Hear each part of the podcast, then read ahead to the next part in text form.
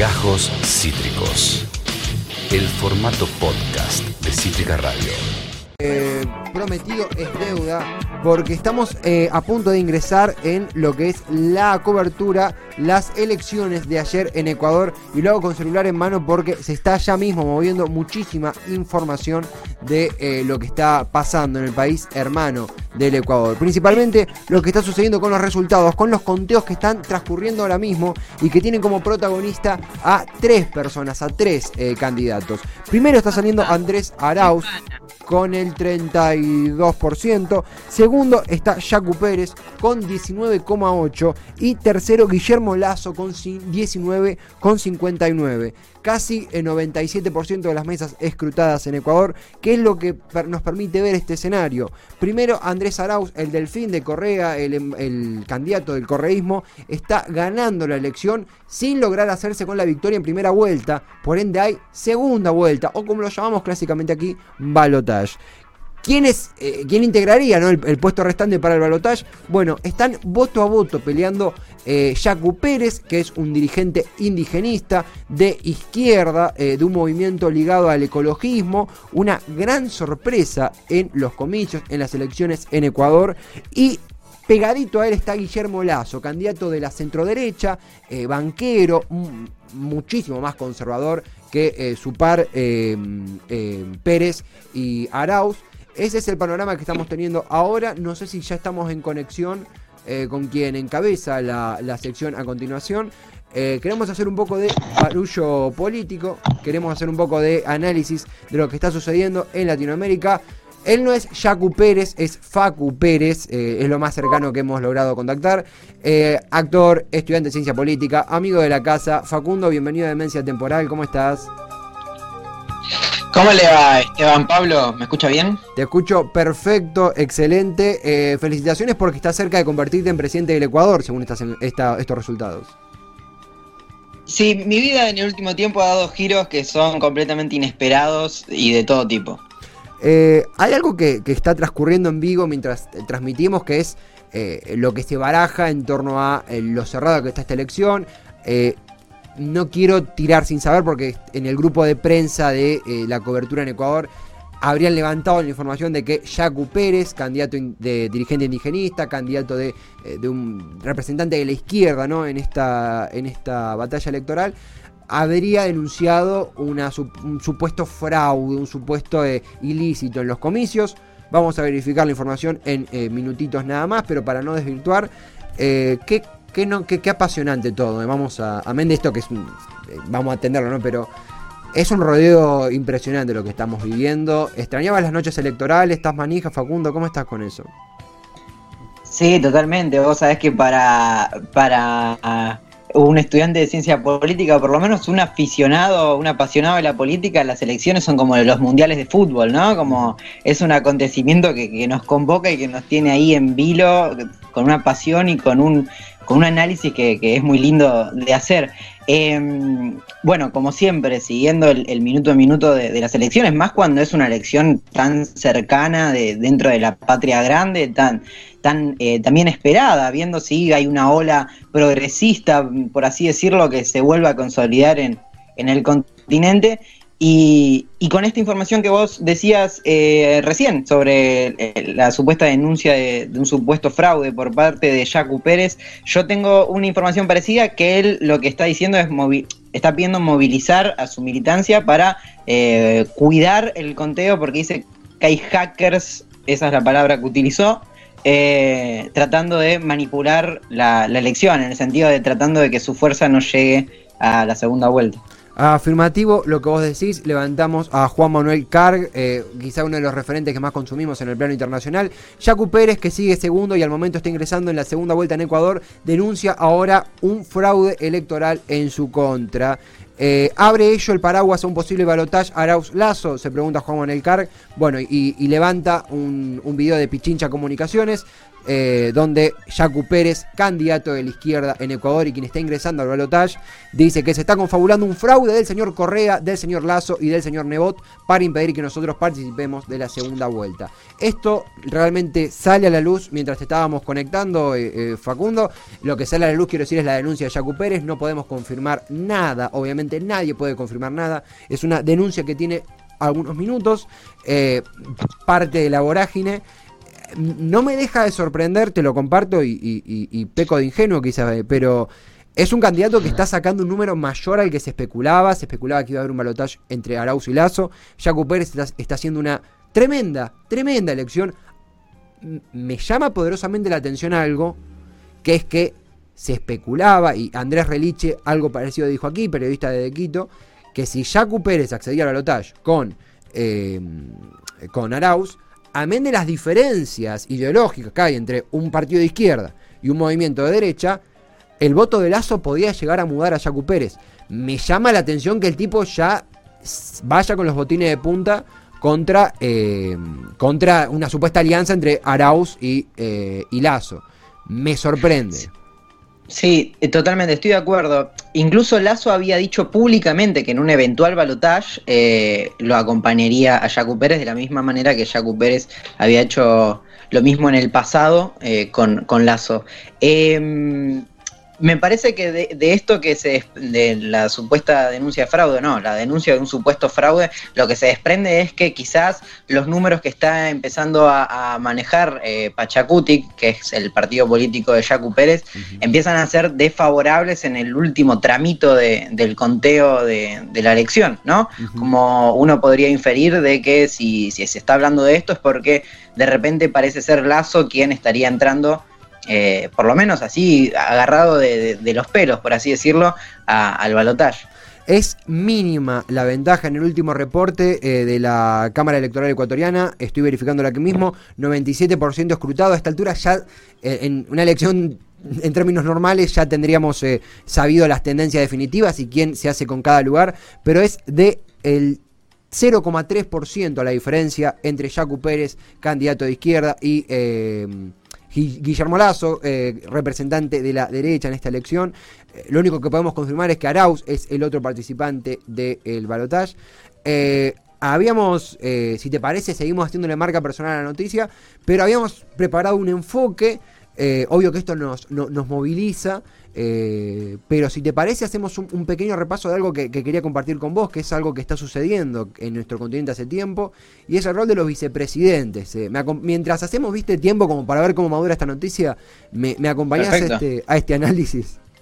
Claro que sí, claro que sí. Em, muchas veces el rol de vicepresidente... Em, en, en, las tipos de constituciones que tenemos en Latinoamérica o en Occidente, mejor dicho, eh, está visto como bueno, como un cargo entre comillas, menor o de poca influencia. La historia dice que incluso todo lo contrario.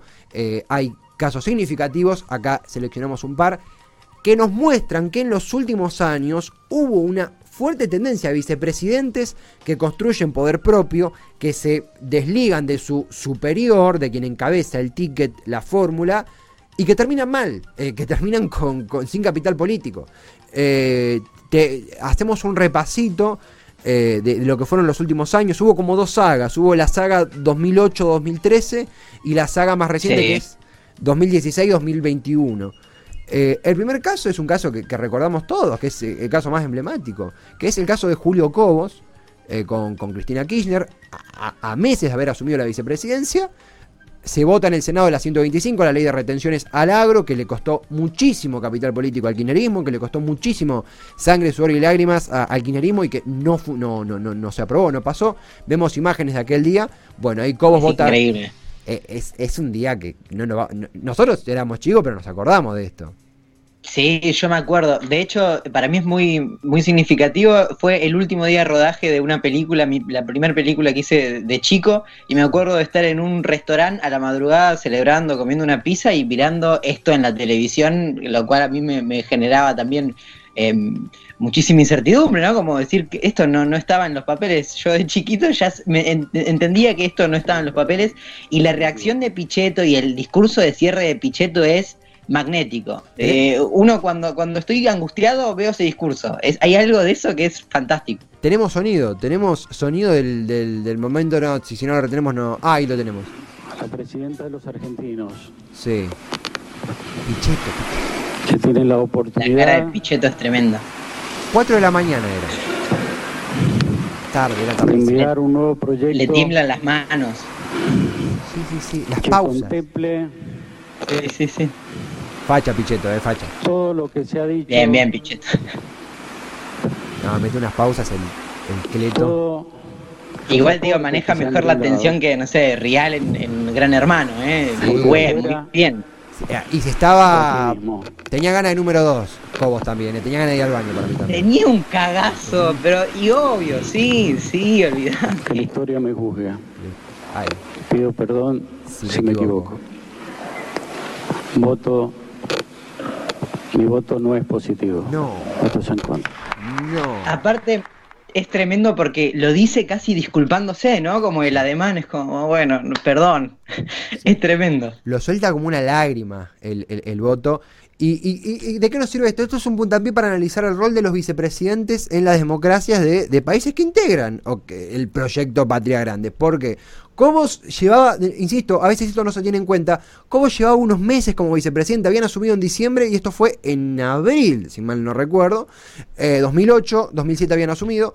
Eh, Cobos termina siendo un, un paria dentro del gobierno, un tipo que completamente aislado, se rumoreó mil veces que iba a renunciar, nunca renunció, se quedó hasta el final estará el debate si está bien eso, está mal, lo votaron pero se dio vuelta, traicionó a su electorado, pero es, lo, es un debate que da para largo y que ya quedó bastante oxidado. Sí. Pero lo interesante es que Cobos, si bien continúa en la, eh, abierto, eh, activo en la vida política, eh, se fantaseó con un capital político de Cobos que nunca tuvo realmente. Cobos nunca fue candidato a presidente. El proyecto de Cobos en la UCR, que era aliarse con el masismo, fracasó rotundamente. Perdió con el proyecto de Sanz de aliarse con el macrismo en, la convención de Gualeguaychú de 2000, 2015, 2014-2015. Em, Sí.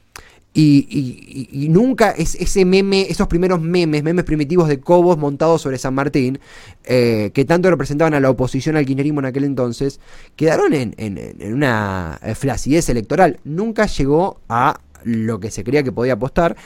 Pero fue, eh, dicho esto, fue el, el- el- el inicio de una saga de vicepresidentes que se dieron vuelta, que eh, incluso podemos decir traicionaron a su superior o, supe- o a quien tenían arriba, ¿no? Al presidente, al líder del Ejecutivo. Segundo caso. Yo te, perdón, eh, digo, quiero aprovechar para mandar un saludo. En la secundaria eh, tenía una compañera que su mamá, muy antikirchnerista, tenía un caniche toy a quien le había puesto Cleto en, en honor a- al señor Julio Cobos. Así que un saludo para ella. Ah, Y acá me dicen por la cucaracha que una madre o una amiga de eh, Tuti que estaba operando tenía un pájaro llamado Cobos.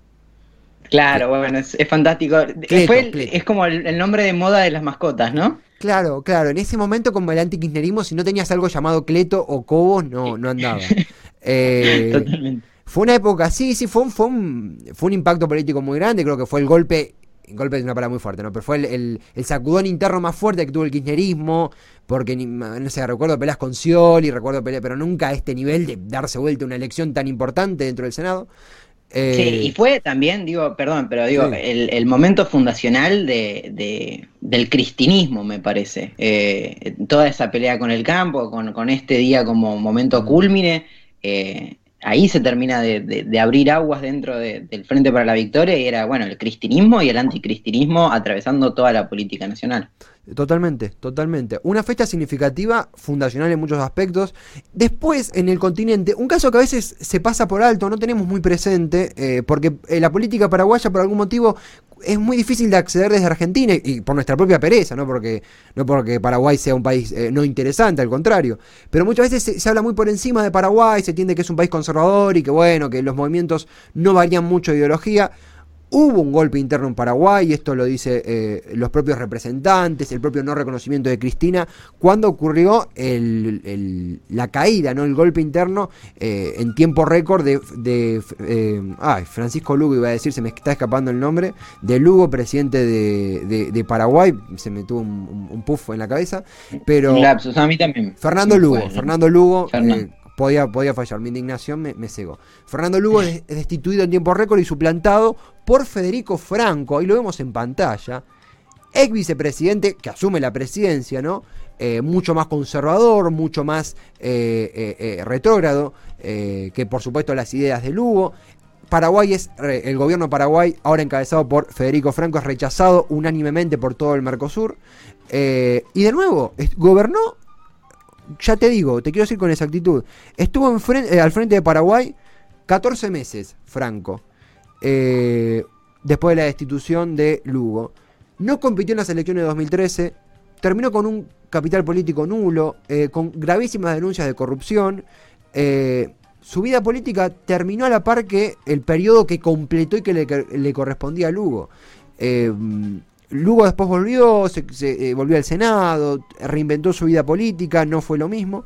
Pero de nuevo, era su vicepresidente desde 2008 y en 2012 ocurre este, este golpe contra Lugo, contra Fernando Lugo. ¿Viste que Empezamos a Sí. Eso, digo, empezamos a una tendencia y supongo que la iremos reafirmando a lo largo de que veamos los diferentes casos de que, bueno, la traición no se no cotiza muy alto luego electoralmente, ¿no? Como ya tenemos dos personajes que, que podemos considerar esa palabra media rara en política, que no me gusta usar, pero eh, traidores a lo que supuestamente representaban, o a, su padrino político por lo menos, o su figura más cercana de poder, luego electoralmente pinchados. Totalmente, totalmente. Eh, vos, lo mencionaste muy bien. No, la traición no paga. Eh, una frase muy, muy polémica en el bar, pero, pero que, que, nos gusta, porque en este caso garpa también el, el, mencionarla para sintetizar la idea. vamos a caso, quizá el caso más emblemático, creo yo, por todo lo que implicó. Eh, y que también creo que este fue el caso donde realmente nos empezamos a cuestionar cómo conformábamos alianzas eh, para el Poder Ejecutivo. Yo creo que, eh, un poco fantaseando, ¿no? Esto tuvo influencia en, la decisión de Cristina, anunciar a Alberto, esto tuvo influencia en la decisión de Correa de, de ser candidato a vicepresidente de Arauz, al final fue impedido de manera muy polémica por el eh, Comité Electoral Ecuatoriano. Pero esto, este fue creo que el, momento bisagra de la concepción de las vicepresidencias en Latinoamérica. Y fue el caso de Michel Temer en, Brasil. Eh, Michel Temer, vicepresidente de Dilma Rousseff entre 2011 eh, y 2016. Dilma Rousseff, Partido de los Trabajadores de centro izquierda, izquierda, centro izquierda. La realidad es que en el último tiempo, más teniente a la centro izquierda. Y Michel Temer, que integraba, quiero decirlo con propiedad, el movimiento, el movimiento democrático brasileño, un partido mucho más conservador que el PT, y que por una alianza de toda esa fragmentación partidaria, ese mosaico que hay en Brasil, integra la fórmula con Dilma. Nunca estuvieron de acuerdo ideológicamente, nunca se llevaron bien, era sabido, se llevó al extremo de esa destitución eh, orquestada e insultante contra Dilma Rousseff, que hace que, que, que Temer asuma el cargo y, Temer fue un presidente tremendamente impopular. Termina con, un, con una aprobación del 3%. Es, eh, es eh, una persona sin capital político. Eh, y, con lo grave de que. Yo creo que no sé si, te pasó a vos, no, no, quiero generalizar, pero yo por ahí no estaba tan metido en política brasileña en aquel entonces. Y cuando vimos el cotolengo, por decir una palabra liviana, de, de, de la más recalcitrante derecha que fue ese congreso, esa votación eh, ahí tenemos un, un, poquito de sonido de, de, de, lo que fuese. Ahí, ahí estamos viendo imágenes de, ah, de, de, Rousseff y Temer en campaña. No se daban la mano con muchas ganas, ya había algo. Eh, cuando fue la sí, sí, no había mucho feeling. Cuando fue la destitución de Dilma, eh, el cotolengo de derecha recalcitrante que fue ese Congreso brasileño, yo creo que ahí fue cuando quedó al desnudo para todos nosotros las ideas que maneja el espectro más extremista de la política brasileña. No sé si a vos te pasó lo mismo en aquellos días. Sí, sí, totalmente. Recuerdo incluso eh, discursos dentro del, Congreso brasilero, eh, brasileño, perdón, eh, nefastos, con, con, palabras totalmente nefastas en ese proceso de impeachment. Algo que, me surge pensar viendo estos, estos líderes totalmente impopulares y de espaldas a su pueblo, que hasta para mí hay algo de antidemocrático claro en el proceso que se llevó adelante con, con Temer en, en Brasil, obviamente ni hablar el proceso paraguayo y, y sumo el proceso boliviano. Digo, el poder democrático está en el pueblo, porque de repente esos, esos líderes, pese a ser impopulares, llegaron a, a terminar sus gestiones, incluso más de lo que les correspondía en el caso, por ejemplo, de Áñez en, en Bolivia. Mm. Eh, digo, el pueblo no acompaña, pero el pueblo termina respetando la democracia en, en un sentido de, de- lo sacan a través de, votaciones, no así quizás desde los propios partidos políticos. Y además, esto que, vos mencionabas del ámbito electoral, eh, se repite el patrón de, Franco, eh, del paraguayo Franco, porque Temer tampoco participa de los comicios que eh, estaba completamente habilitado para participar, pero era tan baja, tan baja su imagen, que era, era un tiro de gracia para él participar de los comicios. Él atravesó procesos de, de hecho tuvo denuncias de corrupción gravísimas, incluyeron audios, incluyeron denuncias de todo tipo y procedencia, y en 2000, eh, 2020, sí, 2020 digo bien, aún estando procesado por las causas de corrupción en su contra, se convirtió en parte del gobierno de Bolsonaro. Esto quizá la pandemia nos, nos hizo esquivar algunas noticias, pero Temer hoy forma parte del gobierno de Bolsonaro como eh, allegado, como asesor en la representación brasileña en el Líbano, porque Temer tiene descendencia libanesa. Eh, y record, si, si- mira cómo cierra el círculo que en aquella ocasión del juicio político contra Dilma, eh, Bolsonaro juró su voto por el militar que había torturado a Sí. Dilma cuando estuvo presa. Eh, es un, desfile de, lo- de- de horrores, esto último que Es- acabamos de decir. Es tremendo, es tremendo. Todo el proceso Bolsonaro me parece que es tremendo, pero eso es, una mancha negra en, en la historia política latinoamericana, por así decirlo. Absolutamente, absolutamente. Eh, por último, el, último caso que tenemos, vemos ahí imágenes de Temer. Eh, suena, va, va a sonar muy frívolo ahora, pero nunca hubo, eh, nunca hubo una imagen, una fotografía de Temer tranquilo. Vos pones Michel Temer en Google y todas sus caras son de una persona que jamás pudo eh, disfrutar el poder que mediante apoyar un golpe interno a Dilma eh, eh, pasó a poseer. Sí, e incluso en el momento de- del golpe, dentro del impeachment, era acompañado, tenía por lo menos un porcentaje de la población que acompañaba el proceso. Luego, Temer fue perdiendo muchísima popularidad durante su gestión en el poder. También habla de la ineficiencia para, para gobernar del mismo Temer. Absolutamente. Eh, este caso emblemático eh, que nos ha pegado muy, muy fuerte, de fe que lo hemos charlado muchas veces, lo hemos cu- cubierto de nuestra manera, tiene que ser el último episodio, ahora está sucediendo. Eh, de nuevo, estamos hablando de esto en los, en los ni siquiera en los cimientos, ¿no? en el desarrollo de noticias muy fuertes en Ecuador, y es de eso que vamos a hablar, el último, el último caso, es el de perdón, es el de Lenin Moreno, el presidente saliente de Ecuador, que hoy está atravesando sus últimos meses en el poder. Eh, Lenin Moreno fue vicepresidente de Rafael Correa entre 2007 y 2013 y es el presidente de, 2003, de 2017 en Ecuador. Eh, fue presentado como un delfín de Correa, como un continuador del proyecto del correísmo y tardó muy, muy, muy, muy poquito en enfrentarse a muerte con Correa.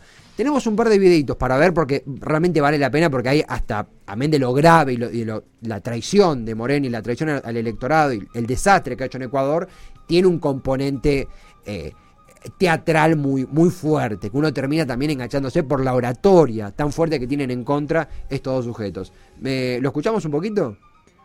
Vamos. Eh, Moreno sobre presidente Correa. de la República no le he contestado. No le he contestado, no me he dirigido a él en ningún momento. Un presidente debe comportarse con los valores que desearía que se comporten sus ciudadanos.